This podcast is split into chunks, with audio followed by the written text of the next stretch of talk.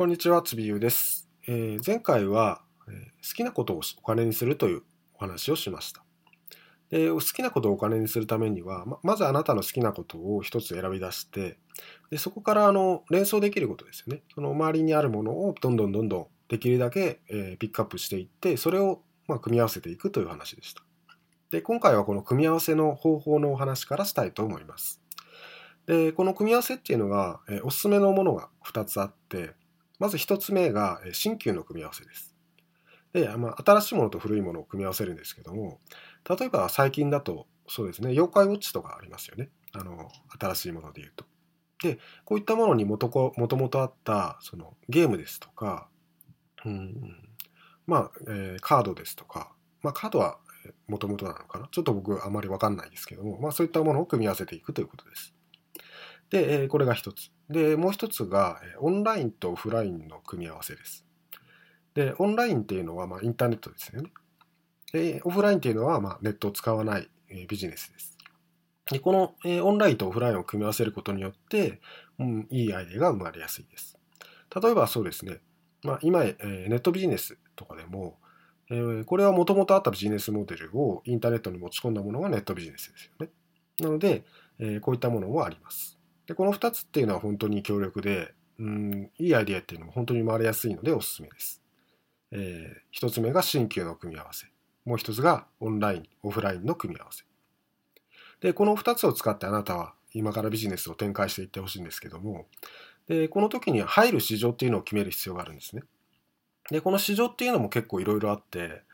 で、市場によってはまあ大きい市場であったり小さい市場とかもあるんですけども、ここでもうおすすめがあります。で、えー、まず1つ目、まあ3つあるんですけども、で1つ目がお金、えー、もしくはお金稼ぎですね。えー、これはまあ、あの、そうですね、アフィリエイトとかネットビジネスとかもまあお金に入るんですけども、まあ、お金を使った、まあ、お金を稼ぐためにはどうすればいいかというものですよね。例えばそうですね、うんまあ、借金とかもそうですよね。その債務整理ですとか、そういったこともお金に関係してきますよね。あと、まあ、節約術ですとか、そういったことが、お金になります。で、えこれが一つ目。で、二つ目が健康。で、健康っていうのも、まあ、結構広いんですけども、うん、そうですね。例えば、あの、健康食。あの、健康にいい、その、メニューのレシピとかを配信したりですとか、まあ、あと、そうですね。えー、まあ、運動ですよね。ジョギングですとか、まあ、ヨガですとか、そういったことも、え健康に入ります。で、これが二つ目です。えで、三つ目が人間関係です。で人間関係っていうのはもう、えー、そうですねいろいろあるんですけど、まあ、よく見るのはその恋愛系の商材とかよく見ますよね。まあ、あの男性であればその女性とそのうまくやっていくためにはどうすればいいかとか、まあ、ナンパが上達する方法ですとか、うんまあ、そういったことが、えー、人間関係にあたります。で、まあ、もちろんこの3つ以外でもお金にはなるんですけども、ただそのより大きなお金が発生しやすいっていうのがこのお金、健康関健康、人間関係の3つです。で、この理由っていうのはあるんですけども、この3つの悩みっていうのは本当に人の深い部分なんですね。で、これを悩んでいる人っていうのは本当にこれを解決するためならどれだけでももうお金を払うっていう人が多いんですね。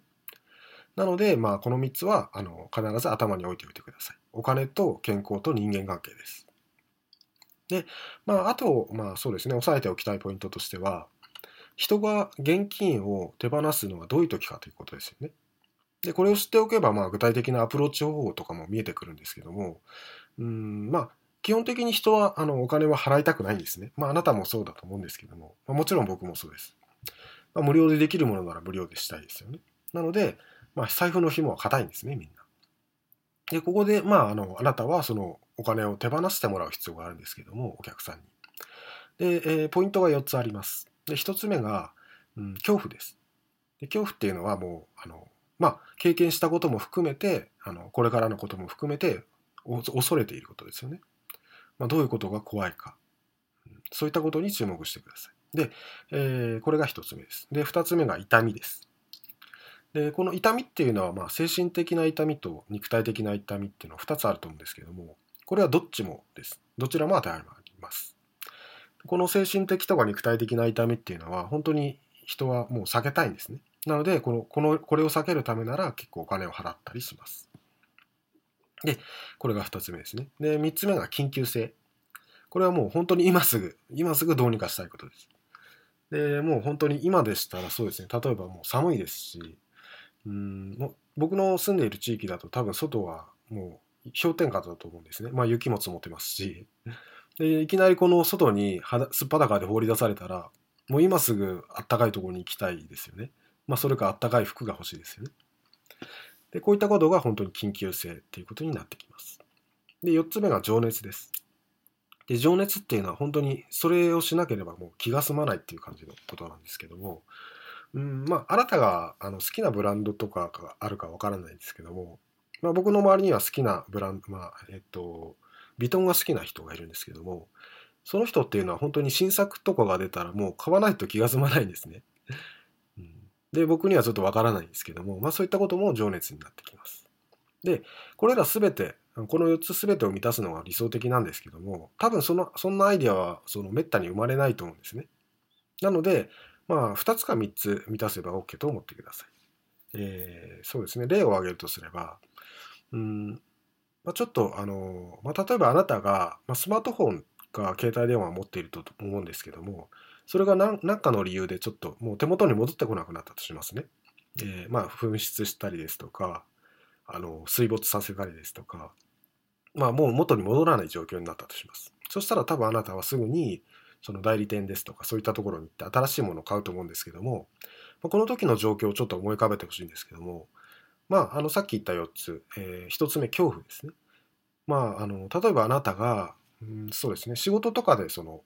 携帯電話を使って連絡を取っているとしたらもしかしたらそのすごい重要な報告とかがあなたに伝わらない可能性もありますよね。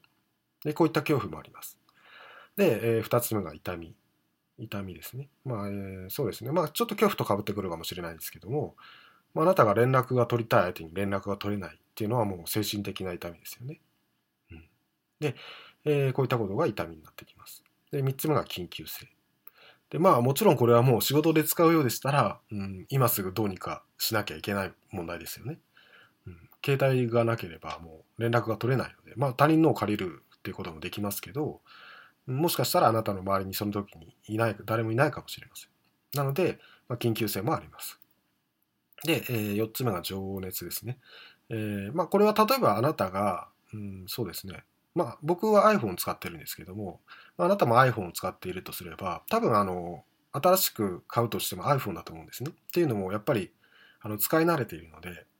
で、全然、あの、使い方も違いますよね。あの、Android とか、ああいうものと。で、もしかしたら、その、アップルが好きで、えー、iPhone を使っている人もいるかもしれません。で、ななので、こういったことが情熱になってきます。で、今言ったあの状況だったら4つ全てを満たしていますよね。で、こういったことは なかなかないと思うんですけど、まあ、あのできるだけ多く満たすものを、えー、ちょっと考えてみてください。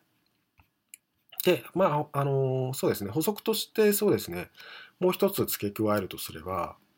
うん、まああんまりそのかっこいいビジネスっていうのは儲からないっていうことです。でかっこいいビジネスっていうのは何かっていうとそのみんながなりたがるようなビジネスですね。で例えばそうですね、まあ、プロ野球選手ですとか、まあ、プロのサッカー選手ですとか、うんまあ、医者ですとか、うんまあ、そういったことですよね。でなんでこれがあの儲からないかっていうと、うんまあ、みんながなりたがるのでライバルが多いんですね。でライバルが多いとどうなるかっていうと、うんまあ、みんながなりたがるっていうのがあるのでまずなれないですよね あのめったに。なかなかなるのが難しいんです。なのでそこでもうだいぶ脱落してしまいますよね。でまあライバルが多いそこで、まあ、なったとしてもさらにライバルが多いってなると、まあ、前回もちょっとお話ししたんですけども、まあ、価格競争ですとか、まあ、飽和とか、まあ、お客さんの取り合いが生まれてきますよね。でこういったことが起こるので、まあ、稼ぎ稼ぎにくいということになので、まあ、あなたがビジネスを選ぶときも、そのライバルが少ないものを選んでほしいんですね。で、えー、じゃあライバルが少ないって何なんだって話なんですけども、これは単純に人がやりたがらない仕事です。で、まあ、ちょっと僕の主観が入るので、あのこれはあの、まあ、あなたに当てはまるかどうかわかんないですけども、例えばゴミ収集車のお仕事ってありますよね。あのあなたは多分、まあ、あなたかあなたの家族はゴミの日にゴミを出すと思うんですけども、それを回収しに来る人たちっていますよねあのゴミ収集車に乗って。であのお仕事を見てみて、うん、まあ僕これは僕があの経験したわけじゃないのであの正確かどうかは分かんないですけど聞いた話なんですけどもあのあのお仕事ってまああの夕方ぐらいには仕事が終わるそうなんですね。っていうのもやっぱりゴミ収集車って来るのって大体朝ですよね。なのでまああの決まった時間なので残業もありませんし夕方ぐらいにはあの終わるそうなんです。で休みもちゃんとありますしただその多い人だと年収で言うと、まあ、1000万近く まあ1000万ぐらいもらってるっていうのを聞いたことがあるんですね。で1000万って言ったら大体医者とか、まあ、医者以上ですよね下手したら。なので、まあ、こういった人がやりたがらない、え、仕事っていうのは、まあ、これは僕の主観です。なのであの気にしないでください。でこれがあの人がやりたがらないとは限らないんですけども、まあ、あのそういったことは、えー、本当に儲かるということです。なので、まあ、あなたのえー、まあこれはもしかしたらあなたの好きなことに当てはまらないかもしれないですけどもただそのあなたの好きなことの周りにも必ずライバルが少ないビジネスっていうのがあるんですね。必ずあります。なのでそれを探してみてください。でえでこの探し方に関してですですね結構あの具体的に、え説明したメルマガがありましてで僕のメルマガじゃないんですけども、まあ、おすすめのものがあるので、え今回もそのおすすめのえ、僕のポッドキャストの説明欄のところに URL を貼っておきます。でそれを、ままあ、あの興味があればコピーして見てみてください。でもしあの分からなければ、えー、ポッドキャストのページから僕のウェブサイト、ブログに飛ぶこともできるので、そこの記事のところに、あの謎の新感覚ビジネスモデルっていうリンクがあるので、えー、そこを飛んでみてくそこに飛んでみてください。では、えー、次回は、えー、そうですね、ここから具体的にじゃあ、どういったビジネスをしていった方がいいかという話をしていきます。では最後まで聞いていただいてありがとうございました。